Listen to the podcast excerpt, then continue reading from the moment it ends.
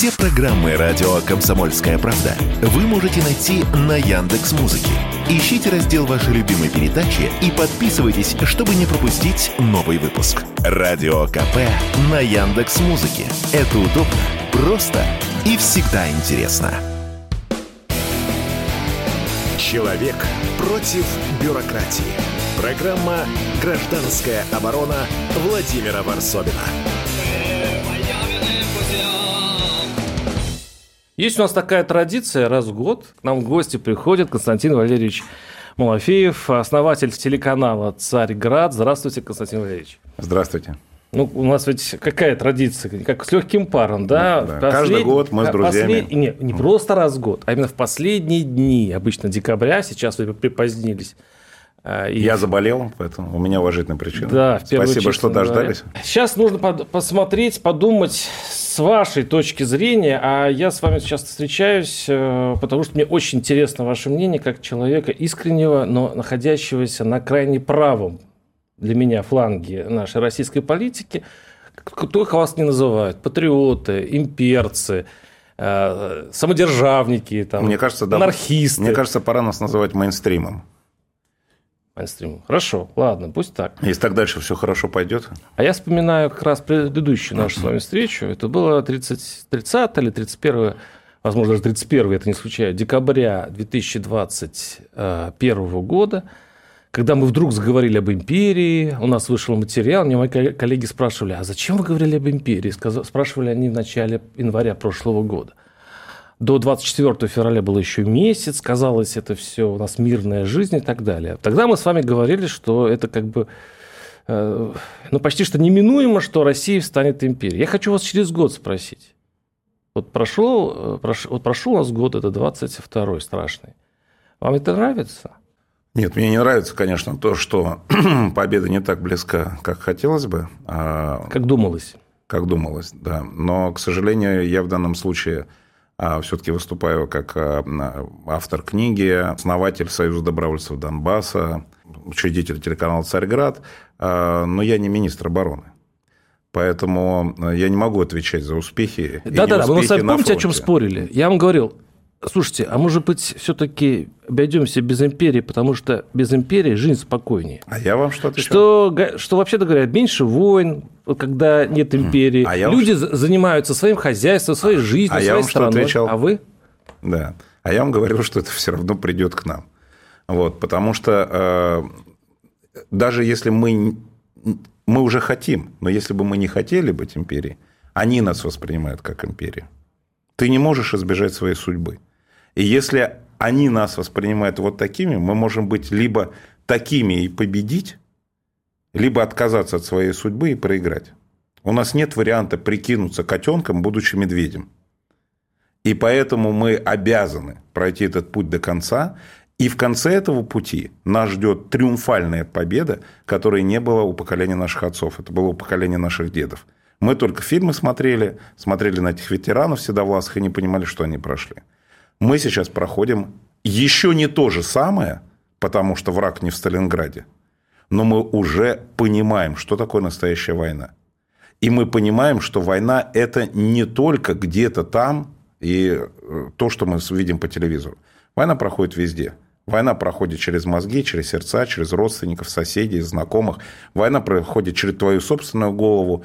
Ты за или против, ты уехал или остался, ты помогаешь фронту или бесконечно просматриваешь, соответственно, вражеские паблики о том, чтобы дождаться, наконец, когда падет режим, из-за которого все это началось. Ты выбираешь свою сторону. Эта война проходит везде. Александр Владимирович, а, простите, а вы слово «война» употребляете и в своем, в своем Царьграде? Да, конечно. Ну, слушайте, уже вот эта пора эфемизма про специальную военную операцию, по-моему, закончилась в марте, в апреле.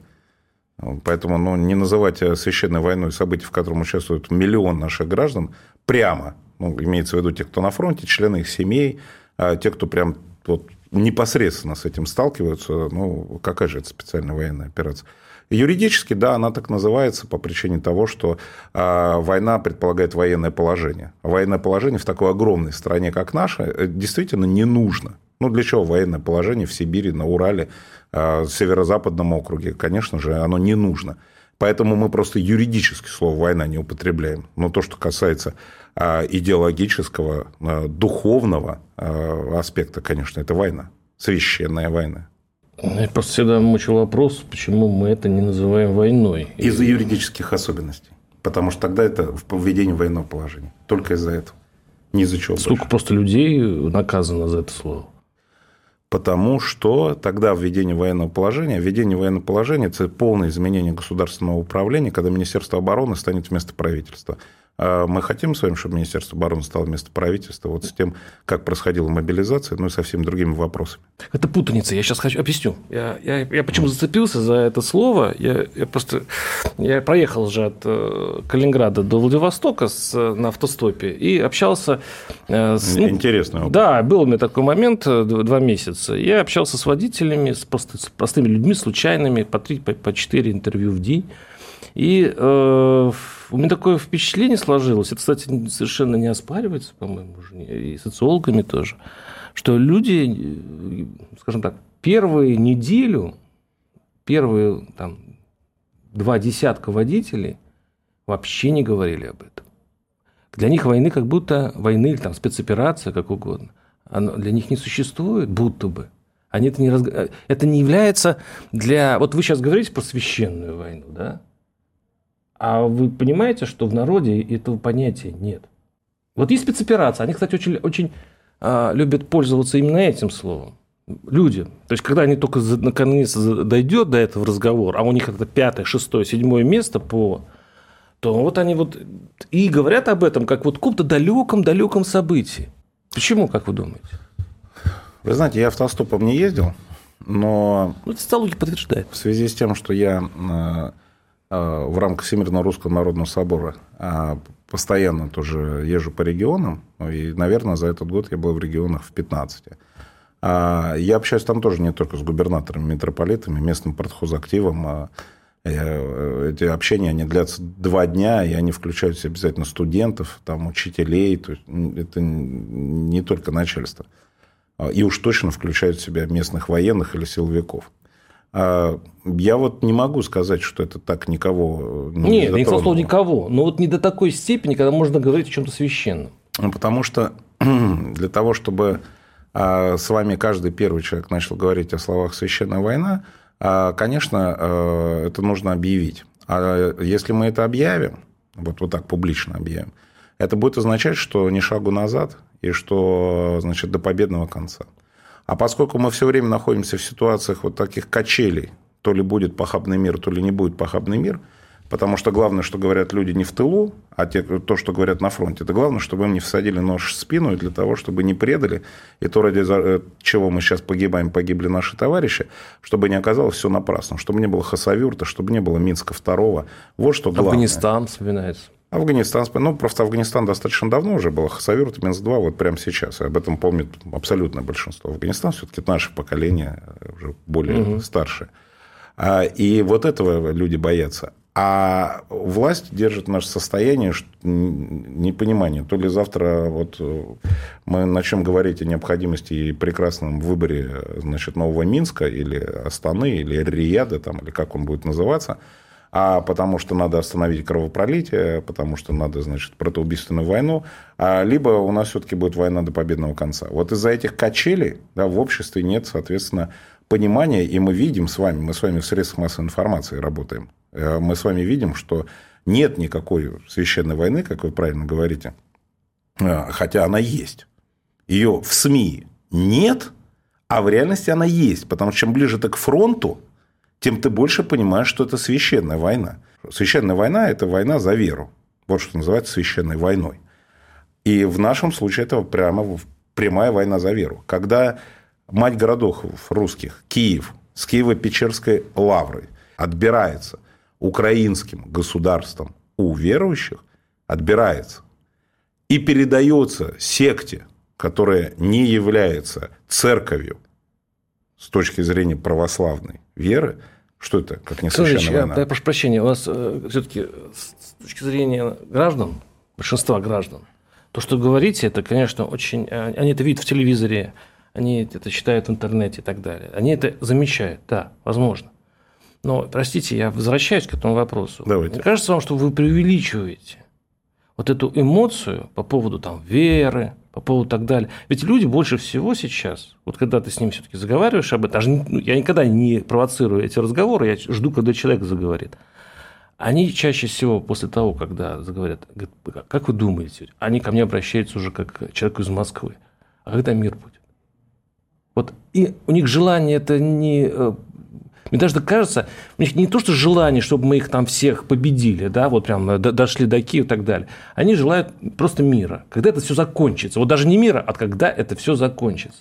Ну, это, знаете, это из того анекдота знаменитого из нашего с вами э, советского 70-х годов глумливого э, детства – когда два э, панка в э, пивном баре деду с медалями и орденами на 9 мая говорят, хорошо воевал дед? Он говорит, хорошо, поэтому пиво ты пьешь хреновое, жигулевское. Воевал бы плохо, пил Баварию.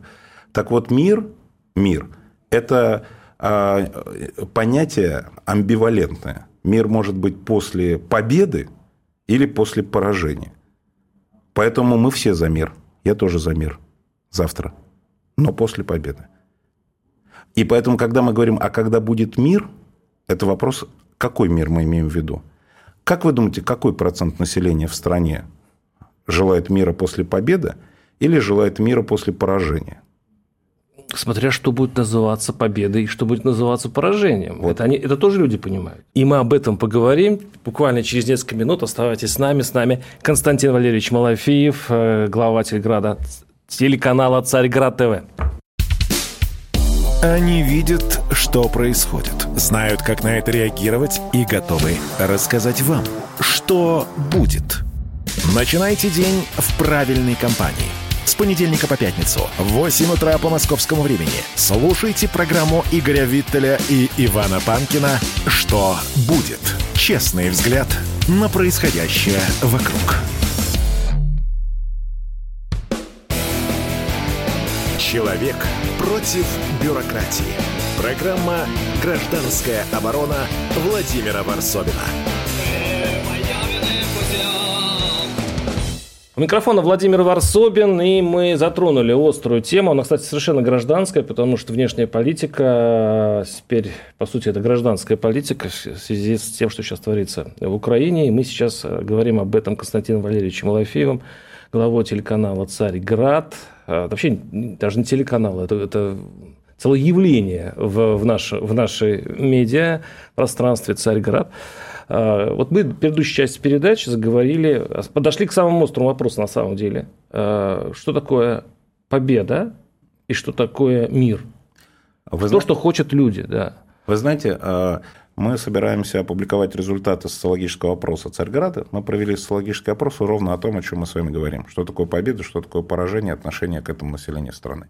Вот. И это был а, настоящий большой опрос, как проводит в ЦИОМ, 1600 респондентов по там, 50 регионам.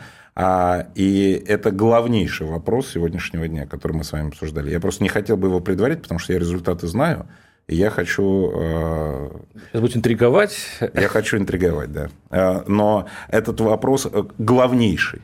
Это вопрос главнейший, потому что все люди хотят мира, возвращаюсь к нашему с вами вопросу, вопрос после победы и поражения, и что такое победа, и что такое поражение. Ну так что такое победа? Победа. Я знаю вашу точку зрения, что такое победа. сейчас это будет где-то угу. до, до, до выйти до границы Польши, да? Но что такое победа с точки зрения людей, как вы думаете? Свою точку зрения могу только подтвердить, что мы совершили гигантскую ошибку в 2014 году, заключив Минские соглашения, когда после Дебальцева мы могли дойти маршем до Киева с потерями в тысячи раз меньшими, чем сейчас, и, соответственно, все эти вопросы были бы давно решены. А санкции мы получили меньше, чем сейчас, потому что Запад был к этому не готов. А так вот сейчас, если мы опять совершим ошибку и опять заключим соглашение до окончательного решения антироссийского украинского вопроса, а, то есть самого существования государства Украины, то тогда мы получим еще более подготовленную, воеванную натовскую цитадель прямо у нас под боком. Вот это сейчас мы подходим к интересному периоду нашего разговора. Почему? Потому что сформировалось в последнее время, это очень многие политологи замечают, Ну, если раньше считалось, что одна из главных оппозиционных э, проблем, э, главная позиция у Кремля – это либералы, теперь с, с потечением этой спецоперации выясняется, что больше всего сейчас Кремль беспокоит правое, правый фланг, нетерпеливые патриоты, которые не хотят никаких соглашений до полной победы, и это стало таким, вы сказали правильно, мейнстрим. Это стало большой проблемой, потому что сейчас сверху идут еженедельно, там, ну, каждый, по крайней мере, месяц точно идут заявления о готовности к мирным переговорам. И э, заявляется часто такая фраза а, «с учетом нынешних реалий на Земле». Вот прям это цитата. То есть можно, можно подумать, что э, наши стратеги решили просто зафиксировать, заморозить конфликт на тех, на тех э, позициях, на которых сейчас стоят войска. Но это сильно противоречит позиции тех, кто хочет дойти до Киева и дальше. Чем ваша позиция отличается от э, правительства? Ну, у правительства, как я понимаю, позиции нет, оно занимается экономикой. А если мы говорим о позиции Министерства обороны, наших стратегов, которые воюют войну... Ну, они часто, они часть правительства, хорошо. Ну, хорошо. условно. Да. Назначается он президентом. А наша позиция, позиция патриотов, а, полностью совпадает с позицией нашего верховного главнокомандующего. А, и это очень важный. Это вот, я сейчас говорю очень важный тезис для того, чтобы и наши слушатели а, правильно поняли, что все люди, которые за победу, Аксенов, Кадыров, а, ваш покорный слуга, все люди, которые за победу с первого дня открыто и недвусмысленно, они все абсолютно друг друга поддерживают. А, и мы точно так же поддерживаем все и любые действия нашего верховного главнокомандования, и у нас нет различий в очень дипломатический, о победе. Очень дипломатический ответ. И я отвечу почему. А мы все а, в одном окопе, и мы все делаем одно дело. Вот в случае, если дипломатические разговоры, вбросы, маневры, которые мы выслушиваем по поводу переговоров, это же все маневры, а они вдруг приведут к новому Минску, вот тогда можно будет и поговорить о том, у кого какая позиция. До тех пор я не хотел бы реагировать на дипломатические вбросы, которые могут быть связаны с э, некими там закулисными переговорами. Даже если они идут от официальных лиц. Ну, как уж это официальное лицо. Дмитрий Сергеевич Песков является пресс-секретарем, и в данном случае он... Президент. Не... Да, но он не говорит от имени президента, он же специально говорит о том, что Россия всегда готова. Сергей Викторович Лавров, министр иностранных дел, кадровый дипломат, человек ответственный за то, чтобы у нас всегда был диалог. Он же не генерал, он дипломат. Он говорит, мы всегда готовы к миру. А что они должны говорить? Они же ответственные лица, им э, много лет, они много лет работают на этих позициях. Это же не гутоперчивые мальчики из Киева, которых завтра можно заменить. У нас он Сергей Викторович сколько уже на своей работе работает. Поэтому это их работа. Вот когда у нас генералы, например, министр обороны Шойгу скажет, что он готов к миру, вот это значит, что уже мир будет а завтра. Как вы думаете, если сейчас провести социологический опрос в стране и а, поставить вопрос, вот согласны ли вы на мир на, в тех условиях, которые есть, вот именно по земле, вот сейчас, то есть вот такой вот а, или нет? Моя точка зрения заключается в том, что люди не хотят мобилизации по понятным причинам, а потому что никто не хочет погибать, не понимая, а как бы что является победой. Это связанные вопросы. Если мы не объявляем, что такое победа, за что мы воюем, то призыв к людям воевать за это нечто – довольно сложный. Поэтому это связанные два вопроса. Нельзя просто мобилизовать людей, а мы вам там дальше в армии стоять бояться, расскажем, значит, за что вы будете воевать. Когда в 1941 году, а, я, знаете, я, кстати, небольшое отступление, но оно очень важно. А, я вот специально, когда военная операция началась, поехал в храм-памятник в Кубинке, и там есть абсолютно прекрасная дорога памяти, называется 1419, 1419 дней войны. И столько же метров. Рекомендую всем москвичам, кто там не был, и гостям столицы, кто может приехать и посмотреть, получить это впечатление. Я пять часов очень медленно продвигался по вот этому храму-памятнику.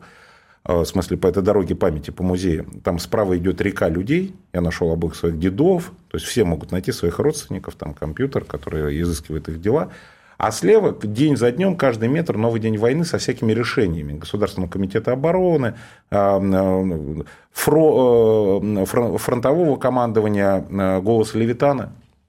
Господи, как же эти люди быстро принимали решения. Как же они прямо своему народу об этом всем говорили. Как же они воевали войну. Это просто какие-то олимпийские боги. Вот то, что я там увидел, это был просто шок – от того, что такое ощущение, что это не мы через 80 лет после них, а это они через 80 а лет после нас. Они не врали. Они вот снизу доверху, от фронта до Верховного Главнокомандования не приукрашивали действительность. Они сообщали, вот Левитан сообщал, каждый день мы оставили с боями такие населенные пункты. Мы опять с боями оставили населенные пункты. Они не ждали пять дней, чтобы, соответственно, сообщить, почему мы оставили.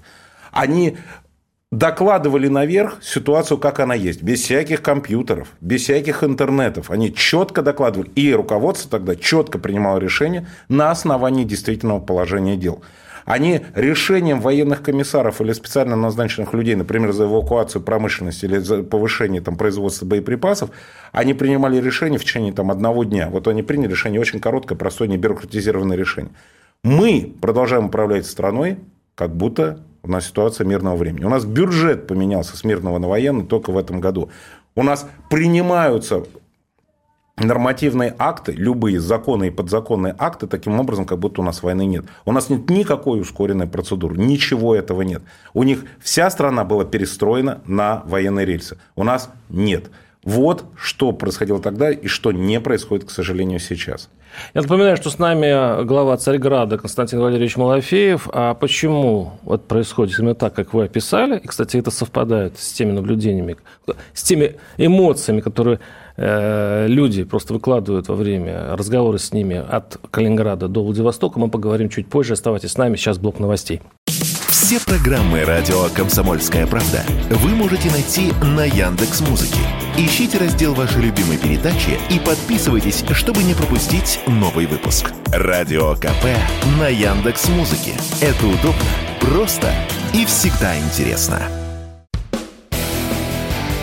Человек против бюрократии. Программа «Гражданская оборона» Владимира Варсовина.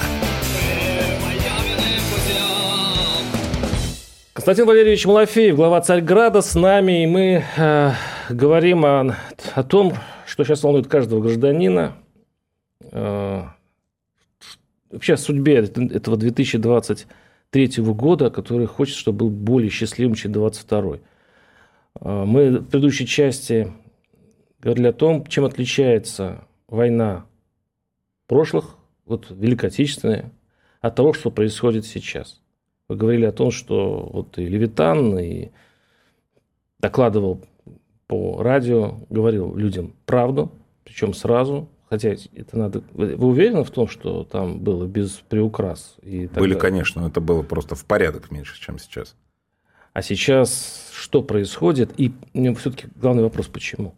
Не распространяя фейки об армии, опять же, потому что мы с вами СМИ и понимаем, как это все работает, а я, например, э, могу сказать мнение, у нас воюет много союз добровольцев Донбасса, взрослых мужиков. У нас средний возраст 50 лет. Да, это люди, которые это не, им не по 20, их не запугать. Это вот сейчас пришли мобики, да, и говорится, что мобики это гражданское общество. Мобилизованные. Мобилизованные, да. А у нас от гражданского общества, оно там с первых дней войны, а вернее с 2014 года. И их не, им ничего рассказывать не надо, они все понимают. И из Красной Армии, как это они называют, они давно сталкиваются.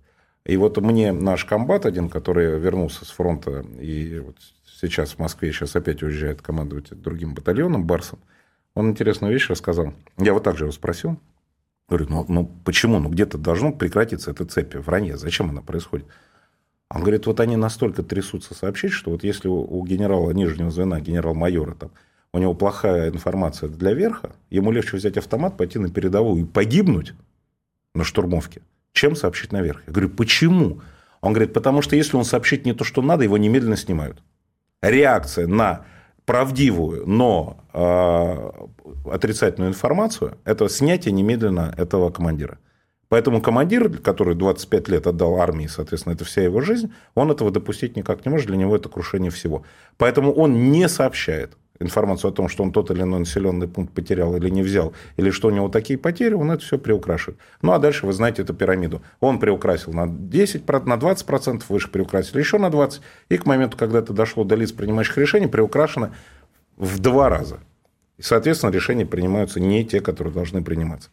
А для того, чтобы этого избежать, надо перестать увольнять командиров за правду. Очень простой путь.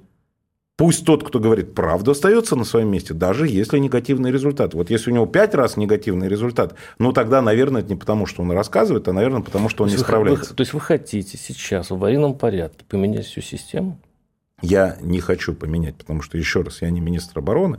Нет, нет, нет, я сейчас, не про, я сейчас вообще даже не про оборону. А вы же понимаете, что то, что вы описали, это касается не только э, военных там, специалистов и прочее. По сути, вы описали всю нашу российскую систему чиновничества. Это вертик... Вы сейчас описали вертикаль власти. Не совсем так. Все-таки у нас э, с чиновниками наоборот. А тут командиров увольняют за первую же негативную информацию. Чиновников не увольняют ни за какую информацию. Где у нас чиновника уволили – за последнее Нет, время. за доклад, неправильный доклад могут. Ну, что-то я вот не вижу. Доклад. Этого. Вот тот генерал Апат. Доклад у них очень хороший. Тот, который генерал Апат и командир Апат, который творится там на фронте, это близко не похоже на чиновническое ПАД. Поэтому я не думаю, что здесь надо проводить параллели. Это именно вопрос нашего Министерства обороны. Там должно быть кинжальным командирским решением самого верха. Все быть обязаны, что вот из-за вранье он будет не просто там уволен, а, соответственно, по нему будет немедленно там дело военного трибунала, чтобы он боялся сообщить неправду больше, чем сообщить самую неприятную правду. Тогда до командования дойдет правда, и тогда командование будет принимать правильные решения. Вот что, на мой взгляд, можно и нужно сделать. Ну да, тут возникает еще тема военкоров, которые э, уже стал отдельным, по сути, явлением в российской политике. Тут у нас есть определенные блогеры, там я условно вот там Стрелковый и так далее, да, и компании. То есть такой многоголовый хор, который начали дебаты. То есть дебаты на, на, на, там, где обычно при хорошем сечении обстоятельств разговорчики в строю не положено. У нас идут в строю разговорчики. Это, это помогает делу?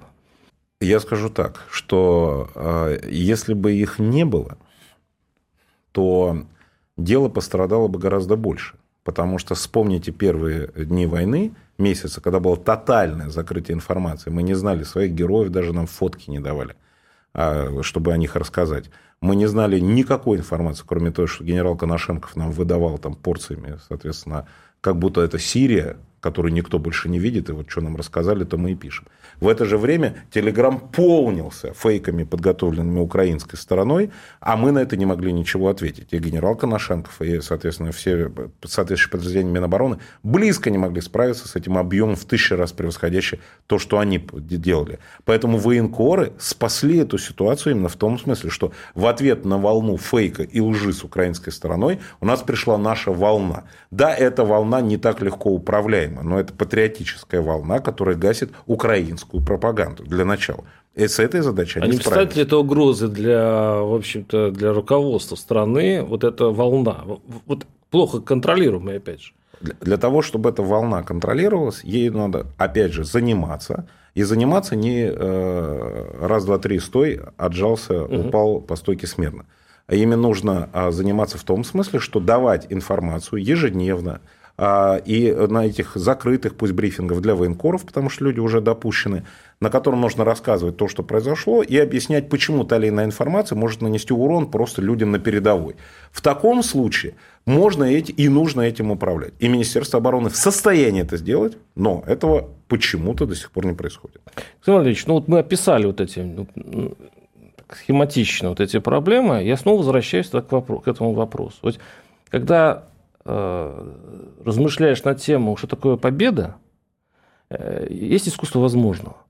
Когда ты едешь на плохо сделанной машине и, и думаешь, что доберешься до Эвереста, то, наверное, все-таки стоит э, ну, не гробить ни себя, ни машину и добраться до более э, доступных точек. Так и здесь. Может быть, то, что мы описываем, это все-таки не, скажем так, э, если просто ты ставишь такую планку, как дойти до э, польской границы, то то это как раз и идет к поражению. Если бы... Нереальные планы ведут к поражению Если часто. бы наши предки такие планы не строили, здесь была бы Польша или Монголия а, или Швеция. Но напоминаю, что в отличие от всех наших предков, и в вашем примере с Эверестом, у нас есть вертолет. У нас есть ядерное оружие, которых у них не было. У нас есть последний и единственный аргумент, который делает любую войну против нас невозможной, если противник верит. Я надеялся, что мы не дойдем до этого. Если противник верит, что мы его используем. Если противник перестает верить, что мы его используем, мы становимся тогда для них такими же, как они. Тогда мы просто считаем количество гаубиц, количество танков, артиллерии, живой силы. И знаете, что я хочу вам сказать? В НАТО живет очень много людей, у них очень много денег, очень много военных заводов. И тогда ваша аргументация о том, что по силам ли мы взяли груз, действительно становится а, законным этот вопрос. Вот именно что становится. Сейчас это и, собственно, и происходит, потому что именно сейчас Запад усилил поставки вооружения. Не только вооружение, но и личное. Перешел все красные линии. Да, все тяжел... красные. И, и личный состав уже там. И так далее. Константин Малафеев, глава Царьграда у нас в эфире. Мы сейчас прервемся на пару минут и вернемся к нашему тихому православному разговору. Вы слушаете радио «Комсомольская правда». Радио, которое не оставит вас равнодушным. Знаете, как меня спрашивают, а вот когда вы проезжаете мимо поста полиции, вы потом мигаете, предупреждаете, что там милиция? Я говорю, конечно, мигаю. Вы не поверите, я мигаю даже там, где полиции нет. Пусть нормально ездят все сволочи.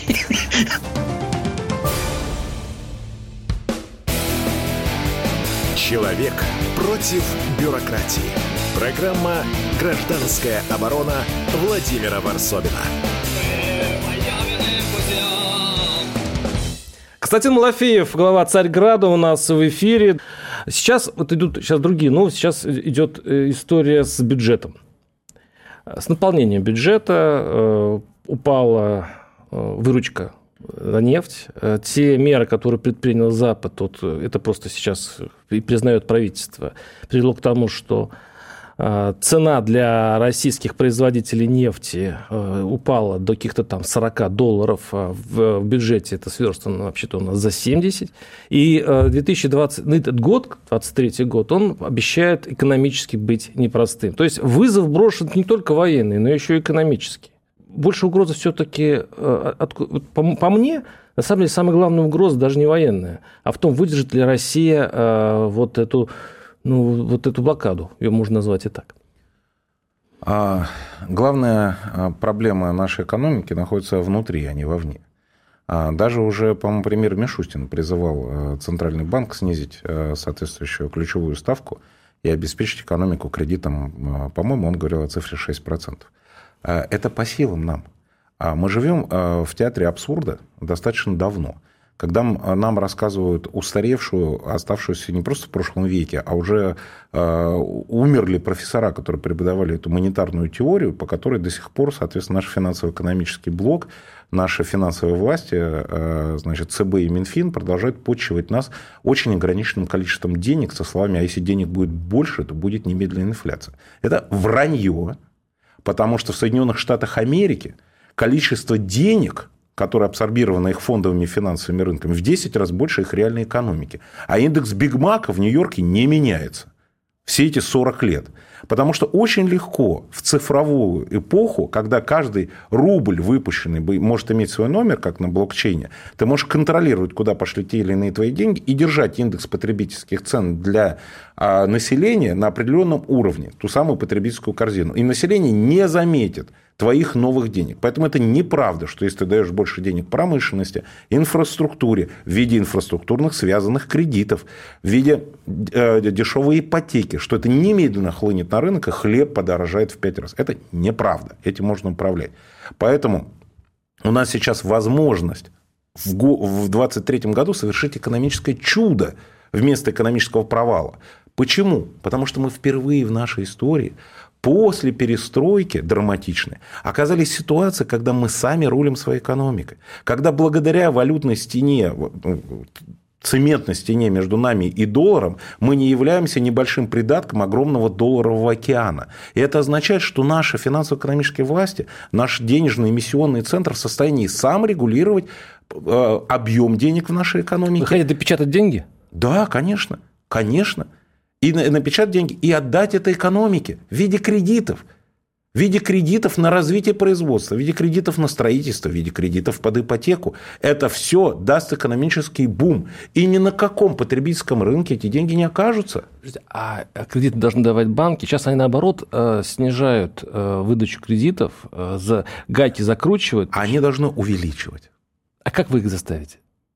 ЦБ должен снизить ставку, и таким образом банки будут вынуждены искать, кому дать эти кредиты. А у нас полно оставшихся предпринимателей, не все из них сбежали через Верхний Ларс, остались соль земли, те предприниматели, которые сейчас остались и которые э, продолжают производство, которые, соответственно, платят зарплаты своим э, работникам, им надо немедленно дать эти дешевые кредиты под 2% для того, чтобы они развивали производство, чтобы они выкупили этих иностранцев, которые уходят из страны, чтобы они заняли их место, чтобы они обеспечили тысячами десятками тысяч новых э, рабочих мест населения, и у нас все будет хорошо, у нас все в наших руках. У нас все полезные ископаемые остались, где были. У нас есть люди с рабочими руками. У нас есть предприниматели, они остались. Деньги являются сервисной функцией в экономике. Ими надо уметь управлять. Если не, не уметь управлять информацией, например, то можно из одной и той же информации создать панику, а можно с этой информацией создать подъем. Также и с деньгами. Если ими не управлять, то, конечно, будет инфляция. А если ими управлять, то у тебя будет подъем экономики. И наоборот, этот 23 год дает нам шанс, потому что мы не связаны с долларом, потому что когда мы были связаны с долларом, что бы мы ни делали, мы такая маленькая экономика, если переводить в доллары, что они могли что угодно делать против э, мероприятий нашего правительства. Вот по, по, двигаясь по нашему разговору, я еще вспоминаю начало этого разговора, мы, за, мы затеяли такую, Россия затеяла, Москва затеяла такой великий проект, и при этом чинит саму себя на ходу. То есть и, то есть вы сейчас говорите, что надо срочно делать что-то вот с, с, с денежным оборотом, с выдачей кредитов тогда. Мы вот за что не возьмись, у нас не готово. То есть вот если бы, условно говоря, какой-нибудь э, немец, да, Штольц, да, как из э, Обломова, начал бы какой-то проект, он наверняка бы здесь раз все продумал, Э, сделал бы несколько вариантов развития событий, подготовился бы. А у нас что, русская тройка, мы садимся, эй, а там посмотрим, да? А, великий российский полководец немецкого происхождения а, Карл, по-моему, Август Миних, времен Анны и Иоанновны в XVIII веке, а, говорил ровно об этом случае. Россия управляется самим Богом, иначе существование ее объяснить невозможно. К сожалению, вот так мы все время и управляемся. А только тяжелые времена, экстраординарные и чрезвычайные, заставляют нас а, собраться и совершить прорыв для того, чтобы после победы опять начать расслабляться. Вот так, к сожалению, у нас происходит не первый раз. И я очень надеюсь, что в этот раз из хорошего – эти чрезвычайные кризисные времена будут той самой возможностью, когда все от прорыва в производстве военной техники, потому что до сих пор мы почивали на лаврах 60-х годов разработок советских, до экономических, наконец, моделей, связанных с самостоятельным суверенным развитием, у нас прямо в этом году будут происходить. Потому что если не будут происходить, то мы не победим. То есть очень важно, кто поддерживает Россию э, на нашем земном шарике э, в, это, в этом деле. Смотрите, что сейчас происходит. Я затронул в начале вот этой части э, о нефти и так далее. Сейчас просто очень странно себя ведет Китай. Очень странно в последние дни ведет себя Индия которые такое впечатление просто пользуются ситуацией, пользуются нами, нашими ресурсами, потому что мы задешево, с большим дисконтом сейчас все пытаемся туда... Они говорят, о, ребята, молодцы. То есть, по сути, нас сейчас дербанят наши так называемые союзники мы находимся в этой ситуации, потому что мы воюем с Западом, соответственно, мы должны опираться на Восток.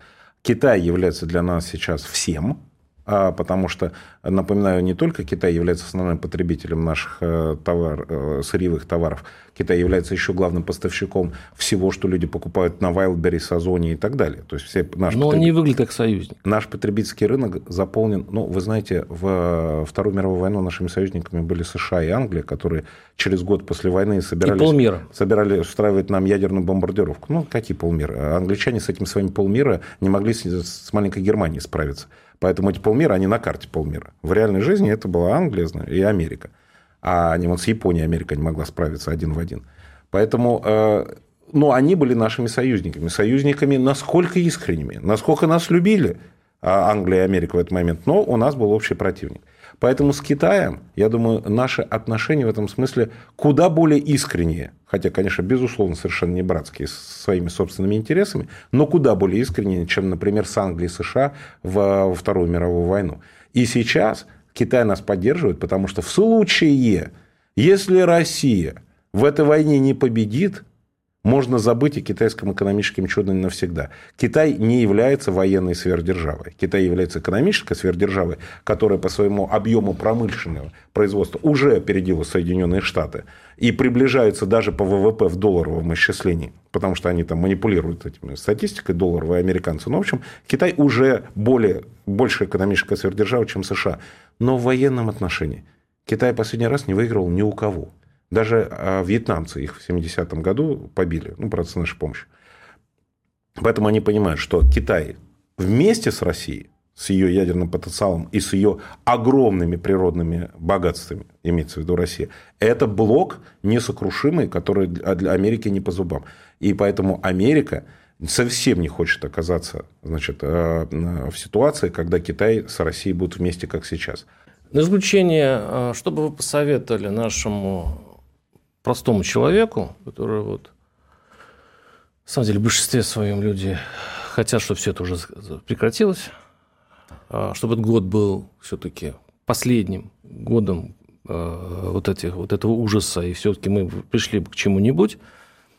А, перед лицом возможных мобилизаций и прочее, прочее, возможных, может быть, их и не будет, как говорит Песков, и так далее. Но все равно, вот когда наши политики, особенно вот вашего толка, говорят о победе и так далее, а победа имеет свою цену.